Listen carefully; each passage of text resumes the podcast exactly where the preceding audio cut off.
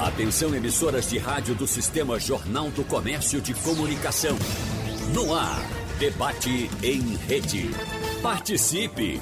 Rádio Jornal na internet. www.radiojornal.com.br O fim de ano se aproxima e com ele os planos para o ano seguinte. O desejo de alcançar novas realizações é comum e um passo importante para isso é entrar no ciclo que vem estando livre de pendências. Quem tem alguma situação a ser regularizada em relação a direitos ou propriedades começa a contar os dias para tentar resolver as questões e muitas vezes nem sabe por onde começar, quanto mais como terminar. Né? Então, no debate de hoje, nós vamos conversar com especialistas em três áreas importantes do direito para tentar trazer orientações para você sobre como resolver essas pendências no campo da previdência, trabalho e também família. Por isso, nós convidamos três advogados, bastante conhecidos de nossa audiência, para conversar com você, querido ouvinte, tirar suas dúvidas. Inclusive, você pode mandar sua pergunta para os advogados através do painel interativo da Rádio Jornal, no radiojornal.com.br ou no aplicativo da Rádio Jornal. Lembrando que nossa conversa também é transmitida em vídeo no portal da Rádio Jornal. Repetindo, radiojornal.com.br. Deixa eu dar o meu abraço e meu bom dia também ao advogado trabalhista Ney Araújo. Doutor Ney, seja bem-vindo. Um abraço para o senhor. Bom dia, Wagner Gomes. Bom dia aí para o doutor Paulo Perazzo. Bom dia para o doutor João Bosco. Estou aqui pronto para falar das áreas que eu atuo, que é a área trabalhista e a área previdenciária. Wagner Gomes. Muito obrigado, doutor Ney. Um abraço também, um bom dia para o advogado previdencialista Paulo Perazzo. Doutor Paulo, seja bem-vindo mais uma vez. Muito bom dia, Wagner. Bom dia a todos os ouvintes da Rádio Jornal. Vamos aqui falar um pouquinho de direito é, previdenciário, um pouquinho de direito tributário. Afinal de contas, tem IPTU, que está virando ano, e quando vem virada de ano, surgem e se extinguem algumas obrigações jurídicas. Vem carnê, vem é, imposto de renda que já tem que começar a ser preparado. Vamos dar uma geral sobre tudo isso, porque a preparação é muito importante para fechar esses ciclos e começar outros. Muito obrigado pela presença, doutor Paulo Perazzi. Aqui ao meu lado no estúdio estamos recebendo o advogado da família, João Bosco Albuquerque. Doutor João Bosco, mais bom uma dia. vez, seja bem-vindo. Bom, bom, dia, Wagner. Bom dia, Paulo. Bom dia, Ney. Bom dia a todos os ouvintes da Rádio Jornal. Honra minha estar com você. Me Wagner. permita começar pelo senhor, doutor, doutor João Bosco porque nós colocamos uma citação na nossa chamada, né, que me parece bastante pretensiosa, né, bastante positiva. Bom, eu tenho alguma pendência na justiça, quero entrar no ano novo, é, de fato, renovado, com novos projetos, novos planos, assim como a gente faz com nossas finanças. Não, estou devendo, vou pagar minhas contas para entrar o ano novo limpo. Isso é possível fazer na justiça hoje em dia? Vamos lá. Uh, houve, a, a, justiça hoje ela está sofrendo muito com o efeito da pandemia. Uhum. E hoje o advogado sofre um pouco por conta de, do volume de trabalho acumulado de processos que não correram no ano 2000, desde março de 2000. Então nós temos processos físicos que, que estão se transformando em processo eletrônico. Nós temos os processos eletrônicos que continuou sendo distribuído mesmo no período da pandemia. E nós temos hoje um judiciário onde está funcionando, dando, tentando dar o melhor, mas é difícil a gente encontrar um juiz hoje para despachar. Os despachos, a maioria deles estão sendo despachos por eletrônico, a gente tem que mandar um e-mail para confirmar. No tribunal, a gente encontra uma dificuldade grande para despachar com os desembargadores, porque eles informam que estão com a agenda superlotada. Então, antes a gente tinha um acesso ao gabinete, a gente procurava o desembargador, ficava esperando e muitas vezes atendido, na maioria das vezes.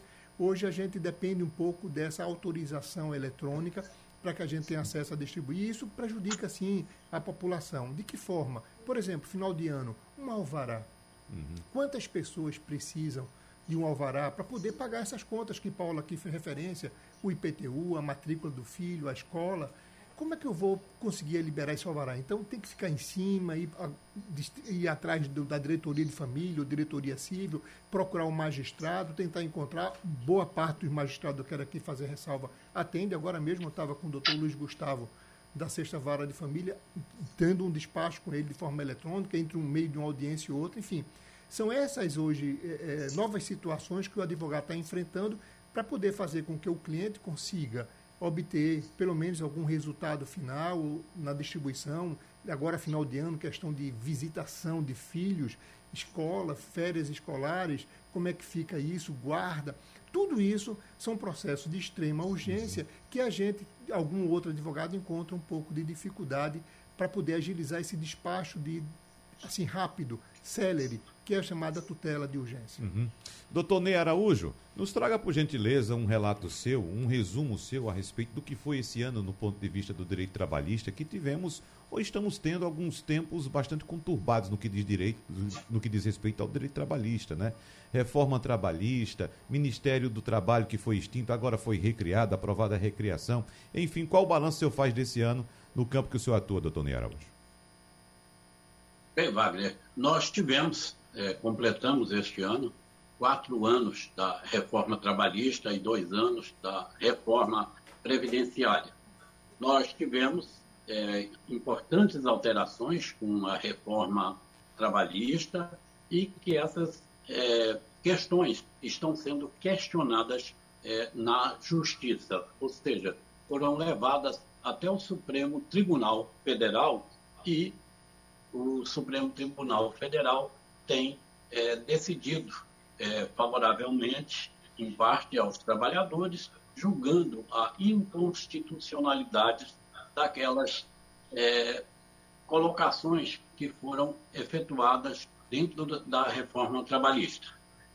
E passamos agora por uma semana de conciliação e que em todo o país, como vem acontecendo todos os anos, teve uma repercussão positiva.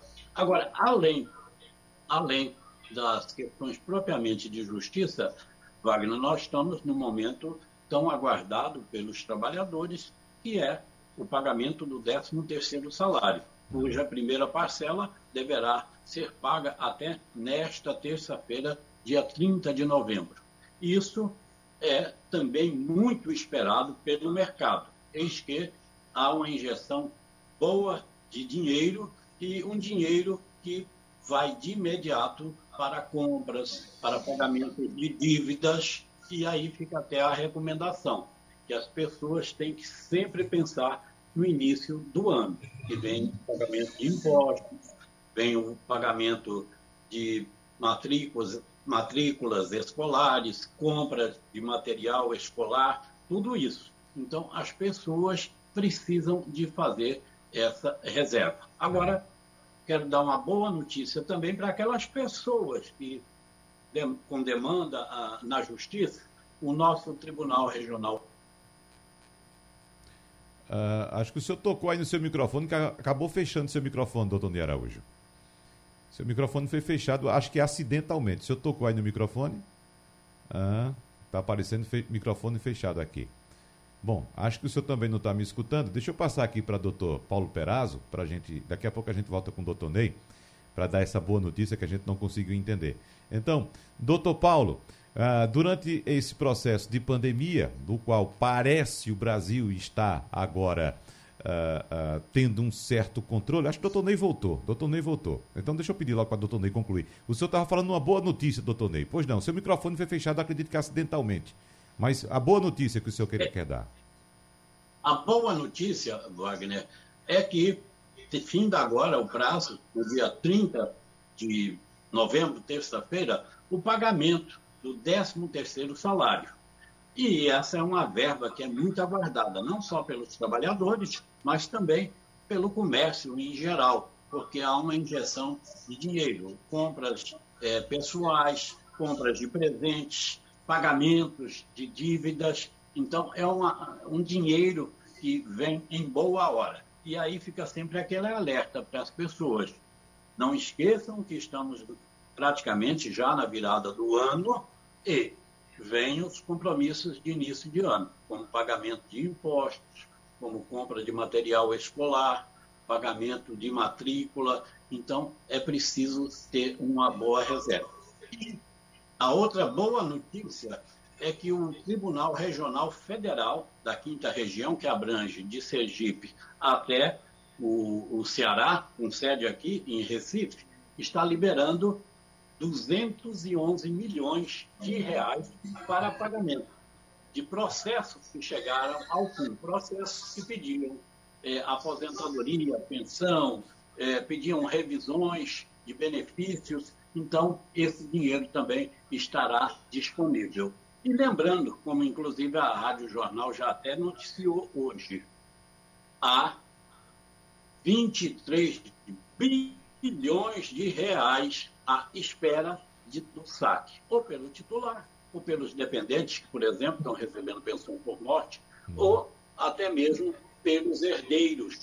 Esse dinheiro é decorrente daquelas cotas de fazer de quem trabalhou no período de 1971 até 4 de outubro de 88. Então, 23 bilhões e que a Caixa quer fazer essa liberação porque nós estamos precisando de dinheiro é, circulando no, mer no, mercado. Wagner? Sem dúvida, doutor Ney Araújo. Agora, doutor Paulo Peraz, durante este ano e parte do ano passado também, digamos assim, no auge da pandemia, nós conversamos aqui várias vezes a respeito de entraves encontrados, evidentemente, por pessoas, por cidadãos que buscavam alguma solução na justiça do ponto de vista previdenciário, uh, mas que tivemos, evidentemente, dificuldade. O senhor falou muito aqui da dificuldade de atendimento de pessoas que não conseguiam atendimento na, na, no INSS por causa, evidentemente, da Previdência. E foi formando-se uma fila, no que diz respeito, inclusive, à perícia, né, doutor Paulo Perazzo? O que é que o senhor diz agora, chegando perto do fim do ano, com esse cenário mais ou menos de controle aí da pandemia, pelo menos aqui no Brasil, o que é que o senhor diz a respeito dessa fila? Conseguiu diminuir? Continua do mesmo jeito? Qual balanço o senhor faz? Bom, Wagner, o que a gente sente é que é, uma parte dos servidores públicos ele está querendo é, formar um novo ambiente trabalho que esse ambiente nunca existiu. Eu vejo que tinha muita gente que, por exemplo, era do Rio Grande do Sul, trabalhava aqui, e eu conversei com essas pessoas que eram servidores públicos e eram de, de outros lugares, estavam do Recife, ou gente do Recife que estava no interior, e aí veio a pandemia e as pessoas aproveitaram a chance para dizer, olha, eu vou aumentar meu desempenho através do teletrabalho. Eu vou fazer com que é, haja mais processos julgados, haja mais é, trabalho, mesmo que eu esteja no teletrabalho. De certa forma, isso é verdade, assim, houve um aumento de produtividade, mas houve um, uma diminuição tá certo, da pessoalidade. Ah, nós que somos advogados, a gente muitas vezes ia despachar com o juiz, conseguíamos falar com os servidores, e o que a gente percebe é que hoje é, a justiça é toda, todos eles, de uma maneira geral, estão tentando é, o melhor dos dois mundos, ou seja, ficar no seu, na sua casa, seja porque mora em aldeia gosta de aldeia e acha que está trabalhando mais, produzindo mais, trabalhar na sua casa em aldeia, mas a gente perdeu essa pessoalidade, ou seja, um novo mundo. E aí existia uma cultura, uma cultura de fórum, uma cultura de interação, de como as coisas funcionam, quais são as decisões, e muitas vezes através de plataforma, de WhatsApp, simplesmente a gente não consegue ter o mesmo tipo de acesso. Então isso tem sido um desafio. Inclusive eu tenho é, pessoas conhecidas que estão agora morando em Portugal e disse, olha, minha produtividade aumentou, mas eu estou morando em Portugal, fazendo teletrabalho.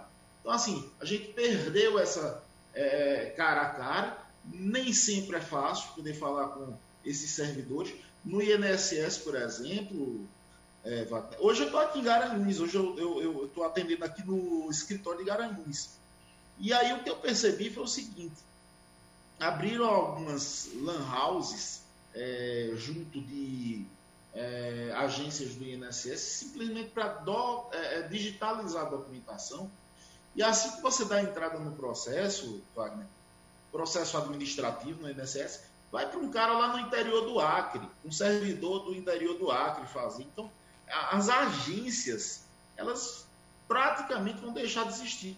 Tá certo? Não existe mais aquela agência que você tinha que se dirigir ao lugar mais próximo para fazer o seu benefício previdenciário. Hoje, benefício previdenciário é um celular ou uma lan house que digitaliza, e aí o Brasil todo faz esse atendimento. Então são novos tempos, alguns méritos e uns é, é, méritos e, e, deméritos. Quanto a direitos, é, já para não me estender tanto, eu queria dar logo uma dica para todo mundo. É a questão, sempre na virada do ano, bilhões e bilhões de reais, eles entram em prescrição. Por exemplo, IPTU.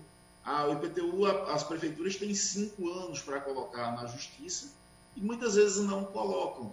E aí, de vez em quando, vem um refis da prefeitura, etc. É uma dica que eu dou. Isso acontece em todas as cidades. Eu já vi prefeitura dizendo, olha, eu dou 100% de desconto na multa e nos juros. Mas aí quando você vai lá, tem dívidas do, dívidas do ano 2000, certo? Que já estavam prescritas, ou seja, não podiam mais ser cobradas judicialmente. Então, acontece muito das prefeituras fazerem refis é, e cobrarem esse valor tanto dos, dos últimos 20 anos. Agora, na virada de 2021 para 2022, alguns bilhões de reais vão entrar em prescrição. Então, você procure saber se você tem dívidas antigas de IPTU. Se você tiver dívidas antigas, você pode fazer um requerimento de prescrição, declaração de prescrição à própria prefeitura.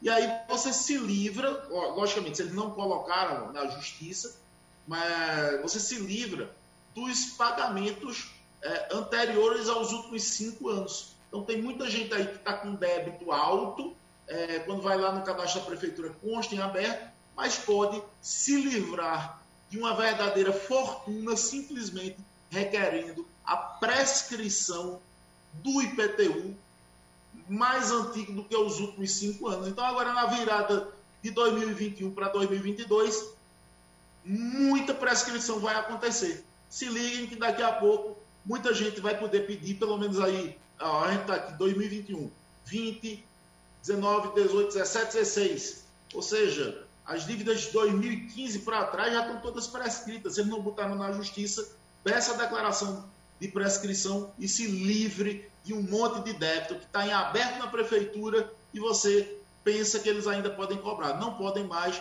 e basta você pedir essa declaração. É a dica do dia. O doutor Paulo Perazzo falava agora há pouco a respeito da possibilidade ou da realidade de redução do número de agências do INSS por causa do avanço da tecnologia.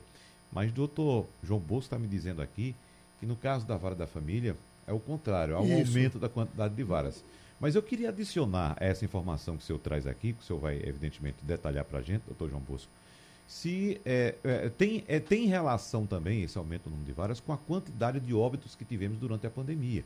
Recentemente nós fizemos um debate aqui, do qual participou o doutor Paulo Perazzo, no dia 2 de novembro, ou seja, o dia de finados, né? Ah, é, é, porque o debate girou em torno daquele, daquela cultura que nós temos enquanto seres humanos e principalmente brasileiros de nunca pensar na morte. Isso. Né? O ser humano, e foi especificamente o caso do brasileiro, eu não sei se outras culturas são assim também, ele não imagina que um dia vai morrer, muito menos cedo. Certo. É, e evidentemente muitas pessoas foram embora cedo, antes da hora, durante essa, essa pandemia. Tem alguma relação essas duas coisas? Não, sim e não, uhum. porque quando se trata da morte, é, a vara competente é a vara de sucessões. Mas existem repercussões também na vara de família. Eu queria, em primeiro lugar, parabenizar a doutora Paula Malta, até de vez em quando eu, eu já escuto ela aqui debatendo. Doutora Paula Mata foi que brigou para que surgissem essas duas varas, juntamente com o presidente do tribunal. No primeiro momento, eu até me posicionei favoravelmente, mas contra a redução de serventuários, porque antes as varas tinham 12 serventuários, baixou para 7 e agora tem 5, mas vai ficar em 6. Porque também o advogado precisa ir ao fórum. O advogado precisa ser atendido porque do outro lado está o povo, está o cidadão, que precisa da resposta da justiça. E na vara de família existe toda essa, essa agilidade, muita coisa é urgente, envolve menores, envolve incapazes, enfim, tem a uhum. parte da interdição. E aí, doutora Paula, traz essa, essa nova criação, traz essa criação dessas duas varas e vai aumentar de 12 para 14 varas de família e esperamos que com esse aumento de vara o, os processos de, de distribuídos na vara de família corram mais rápido. Por conta de que, no, com a morte, muitas vezes o falecido deixou uma companheira, uma união estável. E essa companheira precisa ir na justiça provar para poder ter direito ao INSS, para poder ter direito à pensão por morte, que vivia. Então ela entra na vara de família com uma ação de reconhecimento de união estável.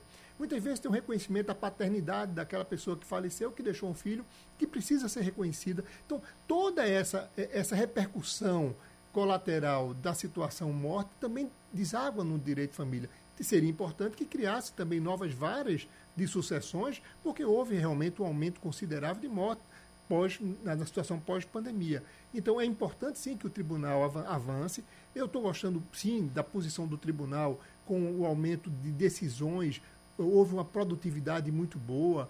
Mas também queremos, como advogado, essa situação que Paulo traz, que é essa nova situação, que o advogado tenha mais acesso ao magistrado ou ao desembargador para poder despachar daquelas determinadas situações de urgência, porque, queira ou não queira, é o judiciário que vai ter que decidir quando as partes não conseguem, de comum acordo, decidir. É. Quando a gente fala de teletrabalho, a gente divide, né?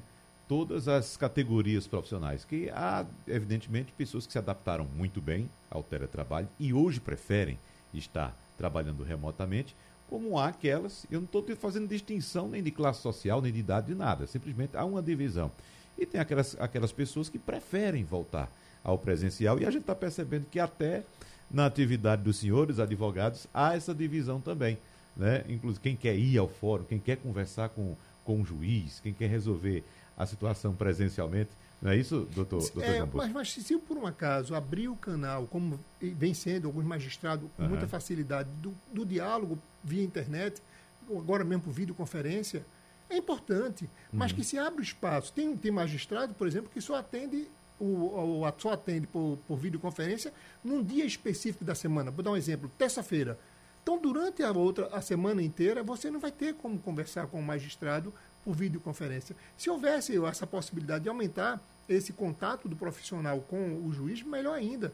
E isso faz com que o judiciário também ande mais rápido com os processos, que realmente existe um volume, uma demanda reprimida, Wagner. No dia 17 de março, quando fechou, parou-se as audiências de direito de família porque corre em segredo de justiça. Não teve audiência.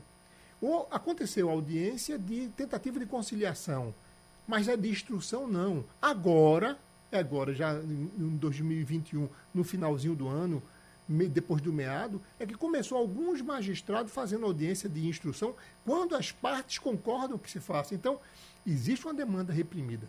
E aí é importante que a gente tente desafogar o judiciário em benefício de todos. Uhum. Doutor Ney Araújo, estou percebendo aqui que o senhor se preparou muito bem para esse momento, seu cenário está bonito, estou vendo sua estante aí repleta de livros, sua conexão é boa, sua, sua barba está bem feita. Agora eu quero saber, o senhor como advogado trabalhista, o senhor é do teletrabalho ou ainda é do presencial? Wagner, é, hoje não tem como você se afastar não é, do, do da tecnologia e ela veio para ficar e está cada vez mais envolvendo as pessoas. E então você tem que fazer, tem que utilizar todas as ferramentas.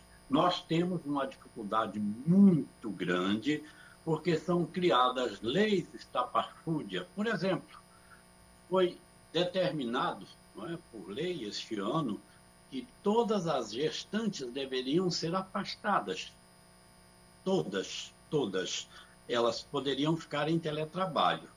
Aí se pergunta, como é que uma empregada doméstica vai ter condição de fazer o teletrabalho? E o pior, não determinou quem pagaria essas empregadas. O patrão é um encargo muito grande para uma empresa, para um empregador doméstico assumir uma responsabilidade como essa. Mas você falou aí agora em Covid. A Covid tem uma repercussão imensa, tanto no trabalho como na previdência. Por quê? Porque estão interligados. Você imagina que uma pessoa contraiu Covid no trabalho e veio a óbito. Bom, se for reconhecido que essa contração da doença foi no trabalho, ela deverá ser reconhecida como acidentária. Sendo acidentária, o benefício dele terá o valor de 100%. isso vai repercutir na pensão por morte. Por quê? Esse valor que é de 100% do benefício dele poderia ser de apenas 60%. Então, a família não é, tem, deve ter esse conhecimento e deve envolver-se. Se ele não teve oportunidade de fazer, a família pode fazer, uh, mover uh, essa ação. E essa Covid, por exemplo, ela pode não ter sido contraída no trabalho. Ela vai apenas é, motivar um auxílio-doença previdenciário, auxílio-doença comum, ou então, se essa pessoa veio a óbito, também poderá gerar pensão por morte. Pode ser que seja um valor menor, até porque, Wagner, depois da reforma, tanto da trabalhista como da previdenciária, as leis modificaram bastante. Então, numa situação dessa, você pode ter um auxílio-doença ou comum ou acidentário, pode ter uma aposentadoria por invalidez comum ou acidentária, pode essa pessoa, por exemplo, ficar com sequelas e aí ela ter direito a um benefício de auxílio acidente. Pode essa família acionar uma empresa que não teve os devidos cuidados e promoveu aquela, é, aquele acometimento da doença então, a, a família pode brigar por danos materiais, morais. Então, é um, ou, ou se essa pessoa não veio a óbito, mas ficou é, com foi é, é, vitimado esteticamente, pode gerar o dano estético. Então, é uma gama muito grande que as pessoas precisam ter conhecimento. Por exemplo, quem entrou naquele, na suspensão do contrato de trabalho ou na redução de jornada e salário permitido devido à pandemia da Covid. Essas pessoas têm estabilidade do período que ela passou. Então, se ela passou seis meses num contrato de suspensão ou de redução, fim do contrato, ela tem mais seis meses de estabilidade. Ela só pode ser demitida por justa causa. E essas pessoas têm conhecimento disso? Essas pessoas ficaram com o contrato suspenso ou reduzido, na suspensão não havia recolhimento pela Previdência. Ele sabe que ele precisa de recolher para que ele tenha garantido os seus direitos, para que ele não perca se ele precisar é, de um benefício, ou se houve a redução, se, a, se a, a, a contribuição foi menor do que o valor de um salário mínimo. Ele sabe que precisa complementar. Então, é importantíssimo um debate como esse para que a gente possa levar, pelo menos, parte dessas informações para o público no geral. Doutor Paulo Peraz, durante esse período de pandemia, nós acompanhamos de fato uma redução no nível de empregabilidade no Brasil, ou seja, muitas pessoas perderam emprego porque as empresas fecharam as portas, mas as pessoas tiveram que ir para a rua e tentar tirar o seu sustento de alguma forma. E, evidentemente, o caminho encontrado foi a informalidade. Mas e agora? E a segurança? E a garantia de um futuro, de uma seguridade? O que é que essas pessoas devem fazer, doutor Paulo Peraz? Essas pessoas que estão trabalhando hoje na informalidade. Seu microfone, por favor, doutor Paulo, está fechado. Abriu. Ah, abriu, vamos Bom, lá. É, Wagner. Primeiro, é que as pessoas desconhecem muito a lei. Por exemplo, existe uma lei, é, a Lei 10.666, que ela determina que qualquer prestador de serviço deve ter sua inscrição aberta pelo tomador de serviço. Vou traduzir isso. Vamos supor que eu chame um jardineiro para fazer o jardim da minha casa. Né? Eu sou uma, ou, ou, da minha empresa, por exemplo. É, ele vai lá, corta a grama, faz o, é, faz o serviço das plantas, eu pago 100 reais, 150 reais, e ele vai embora. Esse é o normal, esse é o comum das pessoas fazerem. Só que não deveria ser assim. A lei diz que é a empresa que contrata qualquer prestador de serviço, ela, como tomadora de serviço, ela é quem está utilizando, usufruindo daquele serviço, ela deve inscrever essa pessoa no INSS e fazer o recolhimento previdenciário dessa pessoa que prestou o serviço.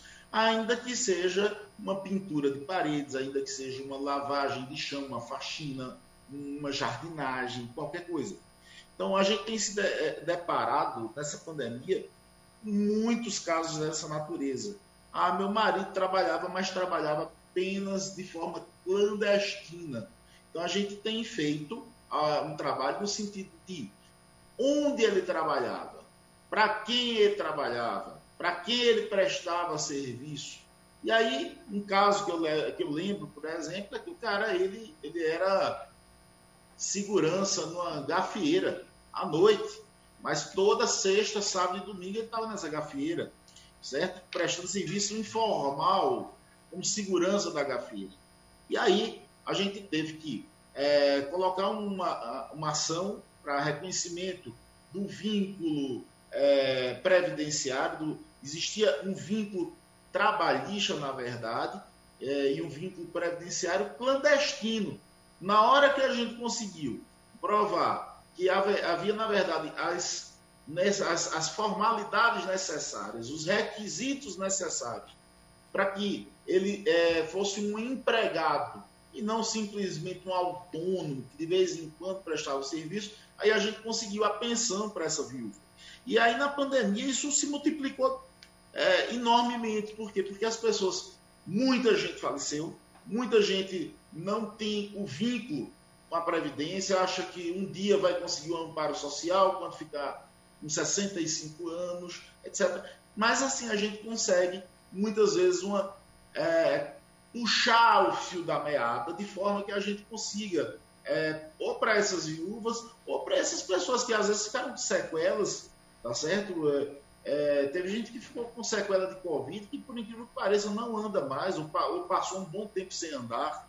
Então a gente precisa puxar isso. São muitas situações, a, a, a legislação está muito complicada, porque é, depois da reforma existe uma regra para o INSS, Existe uma regra para os servidores municipais, existe outra regra para os servidores estaduais, é, regras antigas que foram revogadas pelo texto constitucional, tudo ainda é, começando. Mas, mesmo assim, a gente está aproveitando. Existe, por exemplo, a revisão, é, uma revisão que está sendo uma revisão até é, que, dando vantagem, uma, uma, grande vantagem, que é a, a revisão da única contribuição. Muitas vezes a gente consegue é, descartar todo o tempo do sujeito, tá certo? O cara tem muitos anos, por exemplo, o cara trabalhou de 1970 a 1985 e trabalhou três meses agora, antes de se aposentar, não sei, completou 65 anos agora. Aí a gente pega uma única contribuição, tá certo? E usa essa única contribuição como base de cálculo da aposentadoria dele. Então, ah, pegamos casos que o cara se aposentou com salário mínimo e conseguimos dobrar, porque a gente utilizou uma única contribuição. O próprio legislador constitucional, Wagner, ele na época ele não conseguiu enxergar essa brecha. Ele não conseguiu entender na época, não conseguiu alcançar que é, ao facultar que as pessoas podiam descartar contribuições, isso podia dobrar, até triplicar o valor da aposentadoria. Isso os advogados foram enxergando e aos poucos estão utilizando. Ou seja, é, os ciclos, esses ciclos jurídicos, gente, vocês sempre procurem um advogado, porque do contrário, vocês vão fazer errado. É, os advogados são especialistas em fazer acordo. Wagner, o que eu fico besta.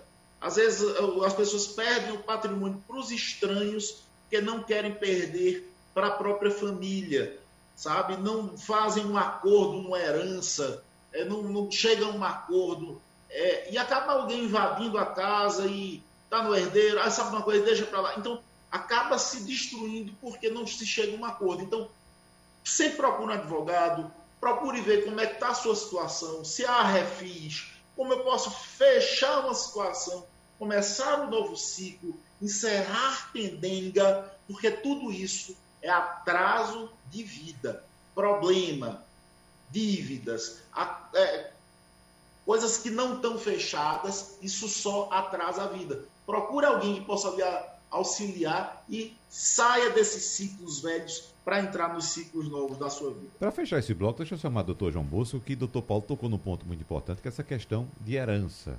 Isso. Né? Uh, uh, e isso de fato acontece corriqueiramente. Né? corriqueiramente. Né? É, eu, eu, citei agora há pouco que nós fizemos um debate na, na, na, véspera do dia de finados falando exatamente disso, que as pessoas não se planejam e deixam para os herdeiros essa confusão toda, né, doutor? Confusão doutor toda. Jones? Não só a confusão do patrimônio, que muitas vezes não está regularizado, não tem uh, o registro no cartório de imóveis, não tem um documento que comprova a propriedade, mas também a existência de filhos de outras relações, filho do primeiro casamento, filho do segundo casamento, primeira esposa que tem às vezes direito, a atual companheira que tem direito. Então, no momento da morte e o processo de inventário vai ter que abraçar tudo isso, respeitando em igualdade o direito dos herdeiros. Então, faleceu, pegue toda a documentação existente, porque a justiça não vai de forma nenhuma, como o Paulo falou aí, é, passar ou dividir um patrimônio que não está registrado em nome do falecido. Você vai ter que entrar com outra medida judicial para comprovar, for o caso, até um uso capião. Mas isso acontece corriqueiramente. A questão da briga entre os filhos, do passado mal resolvido entre eles. De, o pai que não se preocupou em organizar ou até em fazer um testamento, fazer um planejamento sucessório para poder partilhar isso e deixar menos litígio. Tudo isso é extremamente importante no direito sucessório. Então, quando a gente abre, eu, o volume hoje foi muito grande de, de, abertura de processo de inventário, você encontra, assim, um, em primeiro lugar, a família não conhecia o que o pai tinha. Não sabia se tinha conta bancária, ele tem que buscar essas contas bancárias, se tinha seguro de vida ou não, porque o seguro prescreve com um ano. Se você não correr para dar entrada pedindo ao banco o pagamento de seguro, que muitas vezes faz o seguro no cartão de crédito, você nem sabe, uhum. o gerente do banco colocou um seguro ali dentro ou numa abertura de uma conta, está lá um seguro ali dentro embutido. Então, você tem que correr atrás dessas informações todas para poder partilhar. E as pessoas não abrem, tem um prazo para abertura de processo inventário, que é de 60 dias. Com a pandemia, foi estendido o prazo, mas agora não. Nós temos uma situação de que você tem que abrir, por quê? O Estado cobra a multa. E se você não abrir o inventário juridicamente, judicialmente, que corre rápido também na justiça, é importante que se diga. Se fizer uma, uma planilha de acordo amigável, corre rápido, também pode abrir, se não existir incapaz nem menores e, no, e for amigável, também em cartório. Mas em cartório eu fico meio cauteloso, porque quem calcula o imposto é quem vai receber a fazenda. Então, cuidado, porque sempre a avaliação em cartório, quando você faz o inventário, o imóvel vai ser avaliado muito mais alto do que na justiça. Uhum. Porque a própria fazenda, quando você faz amigável no cartório, que avalia o imóvel do qual o imposto ela vai receber. E se você não abre em 60 dias, a multa é de 35% sobre a questão do valor do tributo. Então, o inventário tem que se abrir. Não importa, abre-se o inventário. Depois se discute qual seria o caminho. Pergunta aqui de Carlos de Casa Amarela para Dr. Paulo Perazzo. Ele quer saber o seguinte, doutor Paulo. Ele disse: depois de ter sido concedido dois anos do auxílio-doença, com término em 18 de outubro, no dia 10 de outubro, solicitei uma prorrogação e foi agendada para o dia 13 de dezembro, mas entrou como perícia resolutiva. Só que tem uma ação pública que diz que eu recebo até o dia da perícia e isso não está ocorrendo. Quando o telefono para lá, o pessoal diz que eu só recebo após a perícia. Qual a solução para ele, doutor Carlos? Ou doutor Paulo Perazzo, para Carlos do Casa Amarela? Olha, isso aí está acontecendo muito, muito, muito, muito, muito. As pessoas têm que marcar a perícia e aí eles marcam a perícia e é, quando a pessoa vai ver o próprio procedimento foi cancelado, liga para um 35 e aí eles abrem novos procedimentos. E, eu já vi gente com cinco agendamentos, porque eles estão com dificuldade é, pelo seguinte motivo: pelo, foram coisas internas que eu já consegui ver através do processo. Tem médico que não está querendo trabalhar na agência e ele só tem acesso ao sistema SAB, que é o sistema das perícias, se eles estiverem numa, é, num computador que esteja na própria agência do INSS. Eles não conseguem ter esse acesso ao sistema SAB remotamente. E aí, como alguns não querem trabalhar na agência, ou porque estão ainda com medo do Covid, ou porque estão querendo enfrentar essa nova realidade, querem que o Ministério ofereça a possibilidade deles trabalharem em casa. E aí começa a se trabalhar, a, a, a ter esse problema. É, os peritos não têm acesso ao sistema SAB de casa. E aí eu já vi muita gente está com cinco agendamentos em aberto e cancela-se um e acabou saindo essa novidade. O que, é que eu posso dizer para essas pessoas? Você também não tem a obrigação de ficar aguardando indefinidamente que o INSS resolva o seu problema. Existem prazos que o Supremo Tribunal Federal estabeleceu.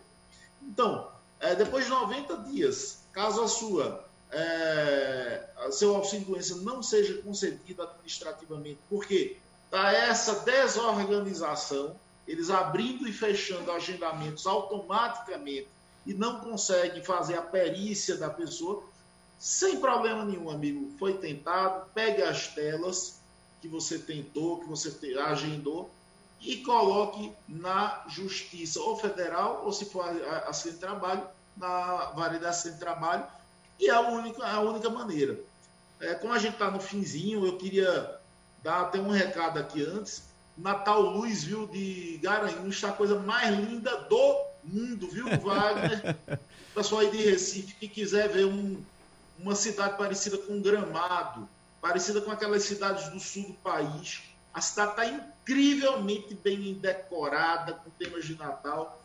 É muito bom que os pernambucanos conheçam Pernambuco. Venham a Garanhuns, que está a coisa mais linda que eu já vi na minha vida em termos de decoração do Natal. E eu recomendo também, doutor Paulo, porque algumas pessoas podem até imaginar, mas Gramado tem um friozinho, sim, Gramado tem um friozinho no meio do ano. Se você for agora, você vai encontrar simplesmente um calorzinho de 44, 45 graus. Então, Isso. nesse aspecto, quem faz friozinho é Garanhuns, Garanhuns, né? E já vi algumas fotos, a cidade está realmente muito bonita. Agora, para a gente correr, que o tempo está voando também, uma pergunta aqui para o doutor João Bosco, de Luiz de Petrolina. Ele pergunta por que não existe um cadastro único para localização de seguros contratados nos casos de partilha por herança, doutor João Bosco. Existe um cadastro, sim, uhum. que é uhum. na SUSEP. Quem quiser saber da existência ou não, você entra na SUSEP. Mas também no processo judicial, você pode fazer o requerimento ao juiz e o juiz manda buscar essas informações. Não só de informações contra seguro de vida, mas também previdência privada e valores depositados em conta corrente. Importante, eu queria também falar, Wagner, dessa questão de quem foi perdeu o emprego nessa pandemia, que tem problema com pensão alimentícia. Por favor, informe ao juiz que você perdeu o emprego, apresente a documentação, para que você amanhã não, não tenha contra você um processo de execução pedindo a sua prisão. É importante que todo devedor de alimentos que tem processo na justiça informe ao juiz, porque aí você busca um canal de até de negociação, porque você naquele momento não está podendo arcar com aquilo que ficou definido ou através de acordo ou através de sentença. E também pessoas que perderam o companheiro ou a companheira que entraram no INSS e foi negado pelo INSS, não desistam. Procure a justiça e ingresse com uma ação de reconhecimento de união estável. Pegue as fotografias antigas, documentos antigos, procurações, clube de associação, o que você tiver que comprove que você convivia como marido e mulher, ou marido e marido, ou enfim, qualquer essa relação entre pessoas e entre na justiça, porque com a sentença do juiz, o INSS vai também pagar uhum. e essa pessoa vai ter direito também a dividir o patrimônio deixado pelo falecido. Agora, doutor Ney, um minuto para o senhor responder aqui a Genivaldo de Ouro Preto, que diz o seguinte: a mulher tem 18 anos de contribuição, em dezembro próximo completa 61 anos de idade. Já pode dar entrada na aposentadoria? Wagner, com a reforma, a mulher vai por idade, ela deve se aposentar aos 62 anos. Só que essa, essa exigência é gradativa. Então, o ano passado foi 60 anos e meio, este ano é 61 anos. Quem tem pelo menos 15 anos de contribuição poderá sim dar entrada na sua aposentadoria sendo mulher. E para fechar, para aproveitar o meu minuto, quero dizer o seguinte: 85 mil pessoas foram convocadas para agendar perícia de auxílio-doença até 19 deste mês, que foi sexta-feira passada. Quem não agendou até agora, ainda não esteve um benefício, não está com benefício cortado, pode fazer esse agendamento ainda. Pode tanto fazer pelo aplicativo, como também pode fazer pelo, pela central 135. Wagner. Muito bem. Nossos agradecimentos aos advogados Paulo Perazzo, Ney Araújo, João Bosco Albuquerque. Mais uma vez, muito obrigado pela presença dos senhores aqui no nosso debate hoje. A gente tem outros encontros, evidentemente, durante o ano de 2022, que está se aproximando aí. Quem sabe até outro ainda antes do fim do ano. Mas vamos lá. Obrigado pela presença de todos e você que nos acompanha. Um debate repetido amanhã, às duas e meia da manhã. Abraços e até lá. Sugestão ou comentário sobre o programa que você acaba de ouvir, envie para o nosso WhatsApp 99147 8520.